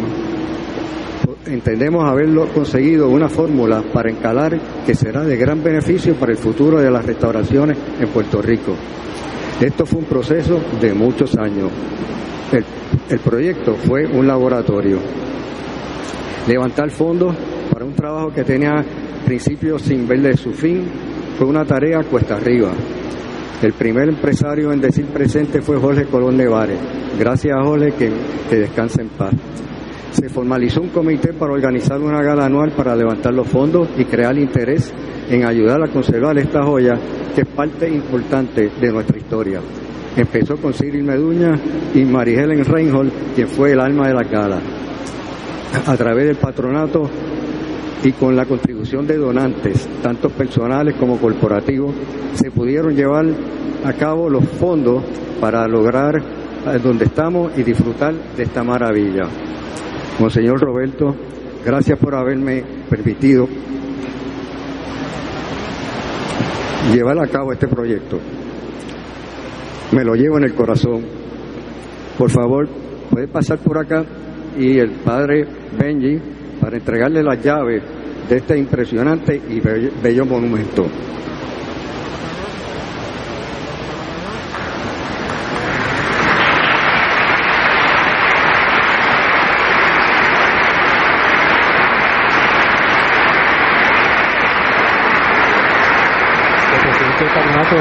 González está haciendo entrega formalmente de la llave del templo a Monseñor Roberto y al, y al rector de la catedral. Y Monseñor Roberto muestra las llaves del templo. Recuerden que ha sido el patronato el que ha estado a cargo de este, de todo este magno proceso. Los, los aplausos, hermano Joshua. Digo, yo acá tengo la piel erizada y hasta los ojos aguados. Sí, es que sin duda es, es algo que muy, por mucho tiempo se esperó Don y Ricardo- él mismo está muy Ricardo emocionado. también está emocionado, Monseñor Roberto lo pueden ver ya también, con, con- quizá con los ojos aguados. Es un momento, eh, bueno, yo también tengo aquí la, la voz cortada. Es un regalo para el país, Padre Milton, porque coincide con el día de San José y en el año Hay que, que sa- de cuidarla San José. ahora. Pero eso fue don Ricardo González que vuelve y dice que sí, que hay que cuidar el, el, el templo. Ahora eh, se va- vamos a estar escuchando un mensaje que eh, va a presentar Buenas tardes. Monseñor Robe- eh, Rubén Su González, Santidad Francisco obispo de Ponce saluda cordialmente a su excelencia Monseñor Roberto Octavio González Nieve, Orden de los Frailes Menores, Arzobispo de San Juan de Puerto Rico, así como al clero, consagrados y seglares de esa amada isla. Con motivo de la reapertura de la iglesia de San José en el viejo San Juan y se une a su acción de gracias al Señor por la restitución al culto de este antiguo templo que ha acogido en su seno el santo pueblo de Dios que camina en Puerto Rico desde los inicios de la implantación de la iglesia en esas tierras, con la llegada de los primeros evangelizadores y lo ha acompañado en los avatares de su historia, inspirando su alabanza, acogiendo su acción de gracias, llamándolo a la sincera conversión. Y en definitiva, siendo lugar de encuentro con Jesús, que, que se ha querido hacer compañero de camino de todos ustedes en medio de sus gozos y de sus sufrimientos. Asimismo, los invita a seguir intensificando los esfuerzos para que desde este templo se irradie a todos la luz del Evangelio. Gracias al consuelo de los sacramentos, el auxilio de la oración y la ayuda caritativa y fraterna a los más necesitados. Con estos sentimientos, el Santo Padre, a la vez que suplica que recen por él y su servicio al santo pueblo de Dios, invocando la maternal protección de la Santísima Virgen María sobre toda esa iglesia particular, imparte complacido la implorada bendición apostólica, prenda de copiosos dones celestiales. Vaticano, 19 de marzo del 2021, solemnidad de San José, patrono de la Iglesia Universal. Cardenal Pietro Parolín, secretario de Estado. Ha sido el mensaje de su santidad el Papa Francisco para la, en esta ocasión de la reapertura de la, del templo de San José.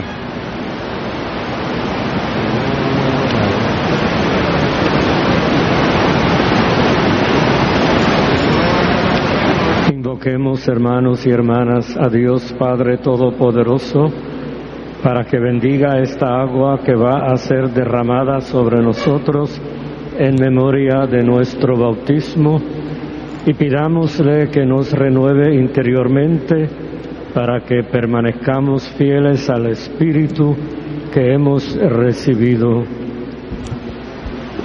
Oremos en el silencio de nuestros corazones.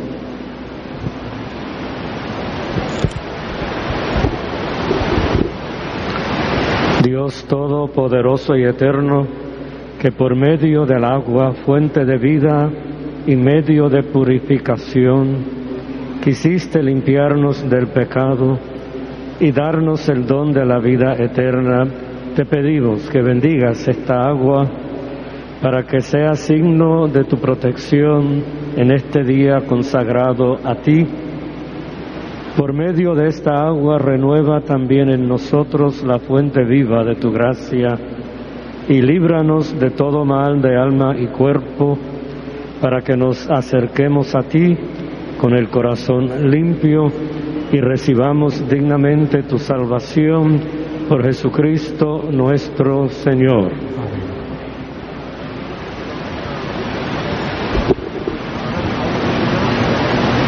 Y ahora el señor arzobispo estará acompañado por unos diáconos rociando con agua bendita, el agua que recién acaba de bendecir. Eh, vemos como también imparte esa bendición sobre los concelebrantes. Me hace pensar, Padre Milton, cuántos bautismos se han celebrado en esta iglesia desde los años 1500 cuando se abre este templo y hoy es un, renovar esa promesa bautismal y un recordar tantos fieles que han iniciado su vida cristiana desde este templo.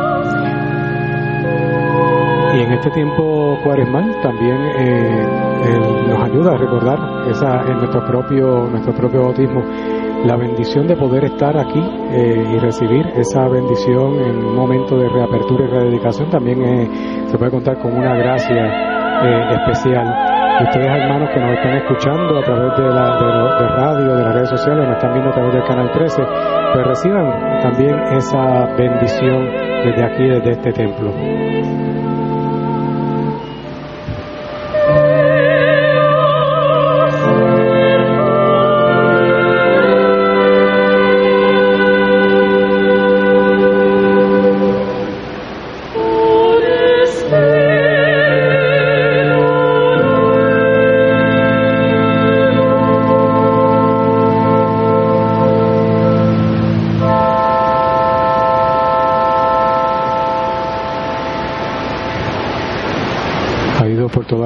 Central de, aquí de la iglesia y ya va ahora regresando el arzobispo hacia el altar mayor que de hecho notarán que está sin revestir ni nada porque el altar está se va a rededicar va a ser ahora va a ser bendecido nuevamente. Eh, bueno nuevamente no se va a bendecir el altar eh, colocándose la reliquia y todo lo demás eh, en este momento. Está todavía José Roberto asperjando eh, a los diferentes concelebrantes, sacerdotes e invitados especiales que también, que hemos visto, eh, ahí vimos a la señora, señorita canciller que también está, Lucía Guzmán, que ella también levanta acta de este momento como canciller de la Arquidiócesis de San Juan de Puerto Rico. Así es. Vemos Padre Milton, al arzobispo en este momento, eh, rociando con agua bendita el altar, ¿verdad? Invocando esa bendición sobre este altar que será consagrado eh, más adelante en la celebración.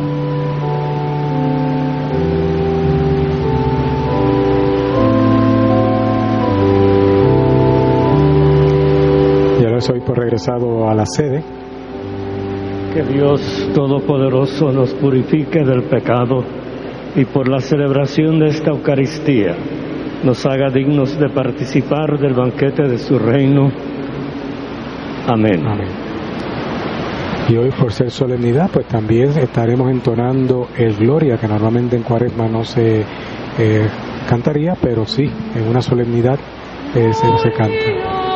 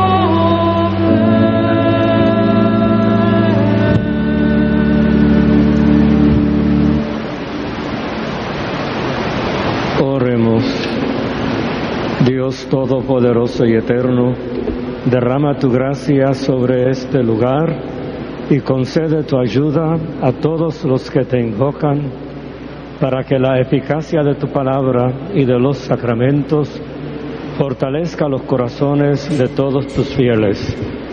Por nuestro Señor Jesucristo, tu Hijo, que vive y reina contigo en la unidad del Espíritu Santo y es Dios por los siglos de los siglos.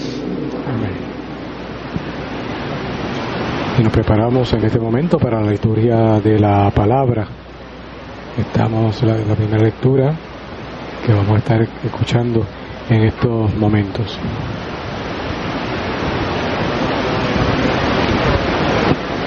Primera lectura. Lectura del segundo libro de Samuel. En aquellos días vino esta palabra del Señor a Natán. Ve y habla a mi siervo David. Así dice el Señor, cuando se cumplan tus días y reposes con tus padres, yo suscitaré descendencia tuya después de ti. Al que salga de tus entrañas, le afirmaré tu reino. Será él quien construya una casa a mi nombre y yo consolidaré el trono de su realeza para siempre. Yo seré para él un padre y él será para mí un hijo. Tu casa y tu reino se mantendrán siempre firmes ante mí. Tu trono durará para siempre. Palabra de Dios. Te alabamos, Señor.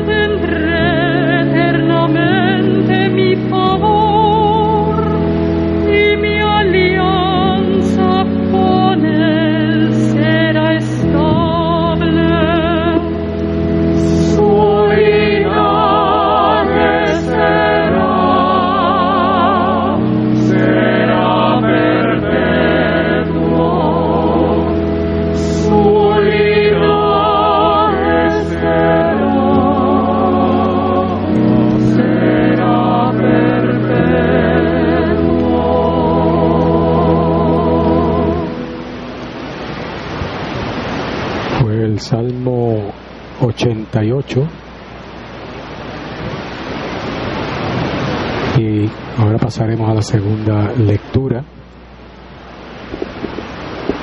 que será de la carta a los hebreos.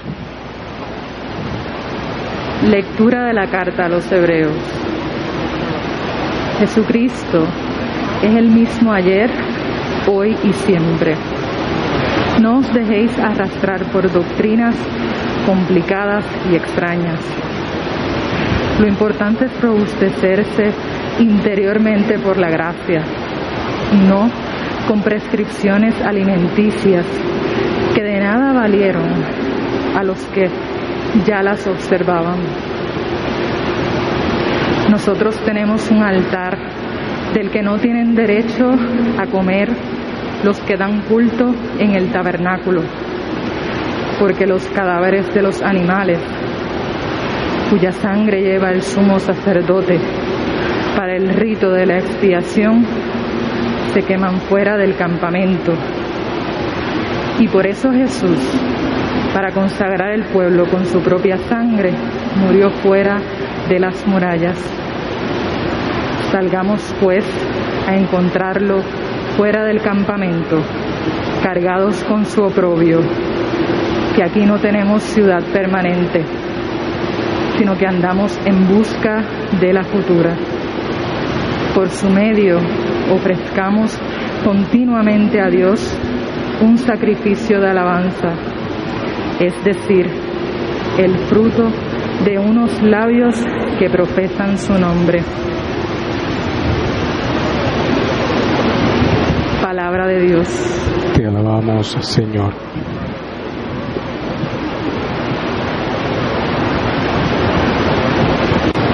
Ahora nos estaremos preparando para la proclamación de el Santo Evangelio.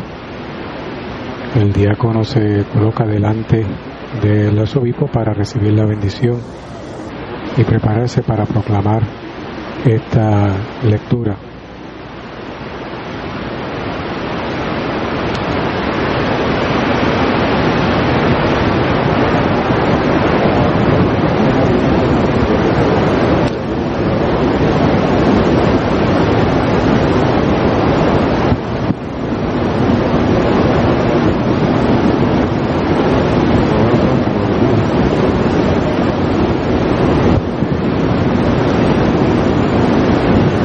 El Señor esté con ustedes.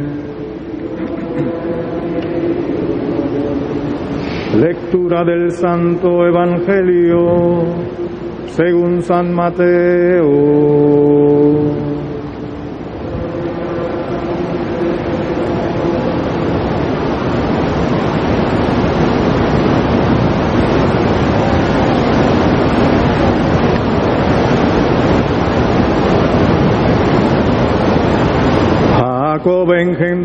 El esposo de María, de la cual nació Jesús llamado Cristo. La generación de Jesucristo fue de esta manera. María, su madre, estaba desposada con José y antes de vivir juntos, resultó que ella esperaba un hijo por obra del Espíritu Santo.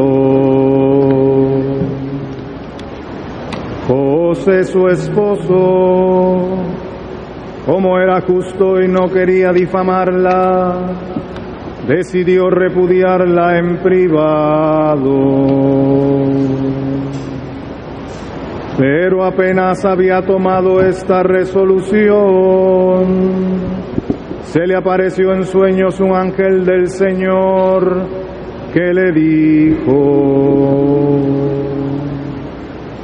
José, hijo de David, no temas acoger a María, tu mujer, porque la criatura que hay en ella viene del Espíritu Santo dará a luz un hijo y tú le pondrás por nombre Jesús, porque Él salvará a su pueblo de sus pecados. Cuando José se despertó, hizo lo que le había mandado el ángel del Señor.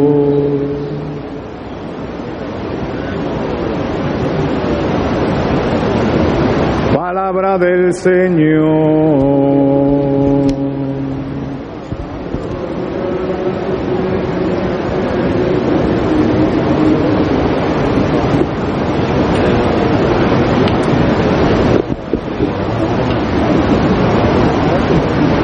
El diácono Benjamín Ramos le hace entrega del evangeliario a Monseñor Roberto, quien a su vez nos imparte la bendición con el libro de los evangelios.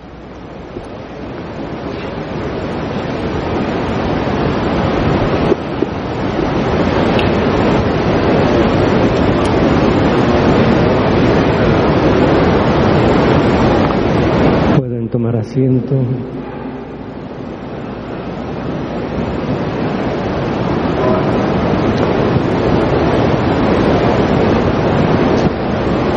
Honorables autoridades eh, gubernamentales, excelentísimos hermanos obispos, reverendos sacerdotes y diáconos, religiosas, religiosos, invitados de honor, queridos hermanos y hermanas todos. El Salmo 88 que hemos repetido dice, cantaré eternamente las misericordias del Señor, anunciaré tu fidelidad por todas las edades, porque dije, tu misericordia es un edificio eterno, más que el cielo has afianzado tu fidelidad. Son palabras inspiradas para tener en cuenta en este día que celebramos la solemnidad de San José, esposo de la Virgen María, y a la vez la reapertura y rededicación de esta iglesia San José.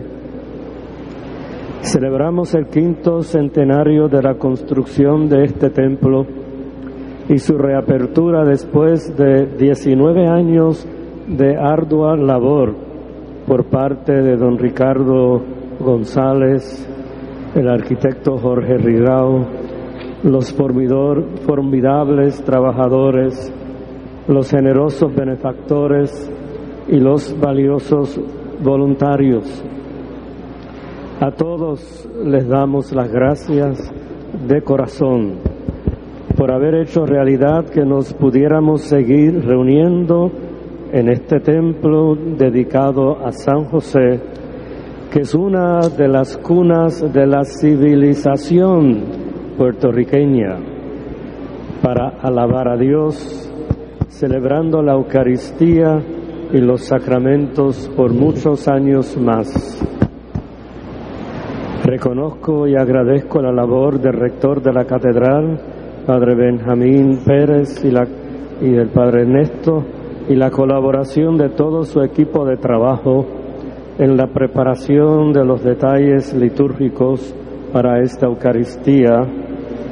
También reconozco y agradezco la presencia de los vicarios episcopales de zona que están representando a los sacerdotes y a los fieles de sus vicarías, ya que debido a la pandemia lamentablemente muchas personas no han podido venir a esta primera misa de reapertura y rededicación de este templo. El Salmo nos dice que la misericordia de Dios es como un edificio eterno. Este edificio en el que estamos ahora restaurado nos recuerda la eterna misericordia de Dios sobre todos sus hijos e hijas, sanjuaneros, sanjuaneras, puertorriqueños y puertorriqueñas, a través de su larga historia. En 1521 los frailes de la Orden de Predicadores, mejor conocidos como los dominicos, se establecen en San Juan y alrededor de 1532 se comienza la construcción de su convento y de la iglesia conventual bajo el título de Santo Tomás de Aquino, que es el nombre original de este templo.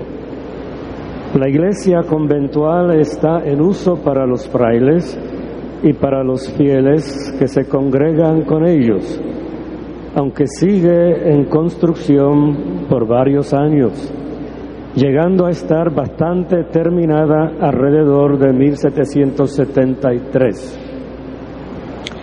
Lamentablemente, alrededor de 1835, el gobierno español del momento decreta la desamortización de las propiedades de los religiosos.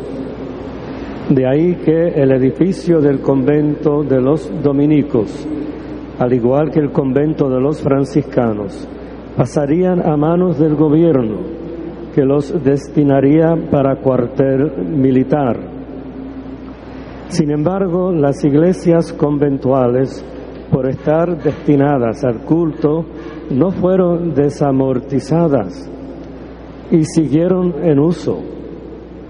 En 1858, los últimos dominicos que atendían la iglesia tras la desamortización del convento, la ceden a la Compañía de Jesús los jesuitas, a petición del obispo Benigno Carrión Capuchino, para que la atendieran conjuntamente al seminario conciliar.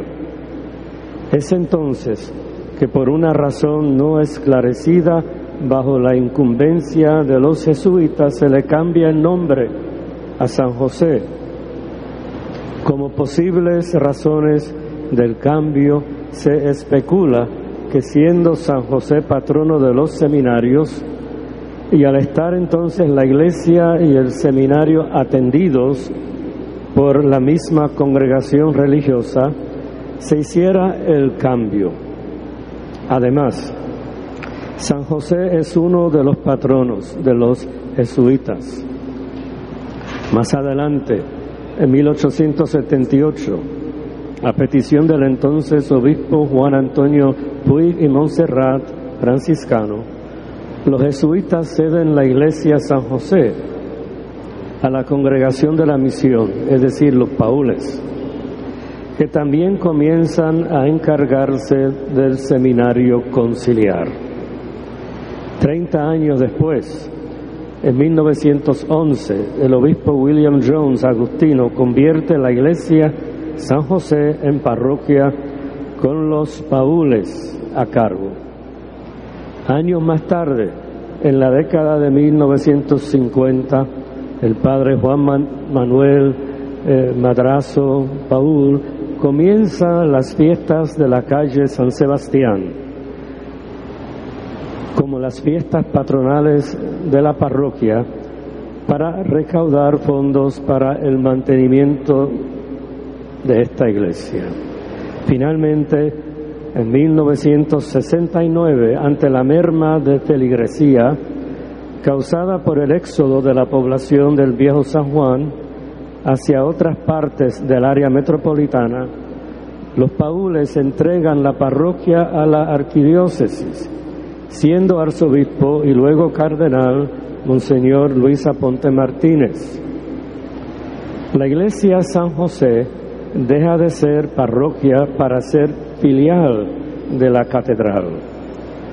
En la década de 1970, don Ricardo Alegría, que muchos de nosotros conocimos también, restaura la iglesia y para reavivar las fiestas de la calle San Sebastián pide la colaboración de doña Rafaela Valladares, a quien recordamos también con mucho cariño.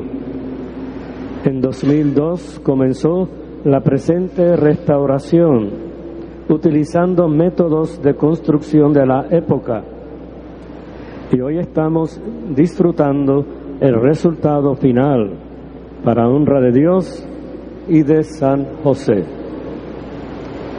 Providencialmente el Papa Francisco ha proclamado este año dedicado a San José en ocasión del 150 aniversario de la proclamación de San José, patrono universal de la Iglesia por el Papa Pío IX el 8 de diciembre de 1870. Preguntamos, ¿qué guardián o qué patrón va a darle Dios a su iglesia? Pues el que fue el protector del niño Jesús y de María. Cuando Dios creó la familia divina en la tierra, eligió a San José para que fuera el protector y custodio de su hijo. A San José le encomienda el mismo oficio cuando quiso que esta familia, que es la iglesia, continuase y se extendiera por el mundo. Un corazón que es capaz de amar a Dios como, ahí, como hijo y a la Madre de Dios como la esposa, es capaz de abarcar en su amor y tomar bajo su protección a la iglesia entera, de la cual Jesús es cabeza y María es madre.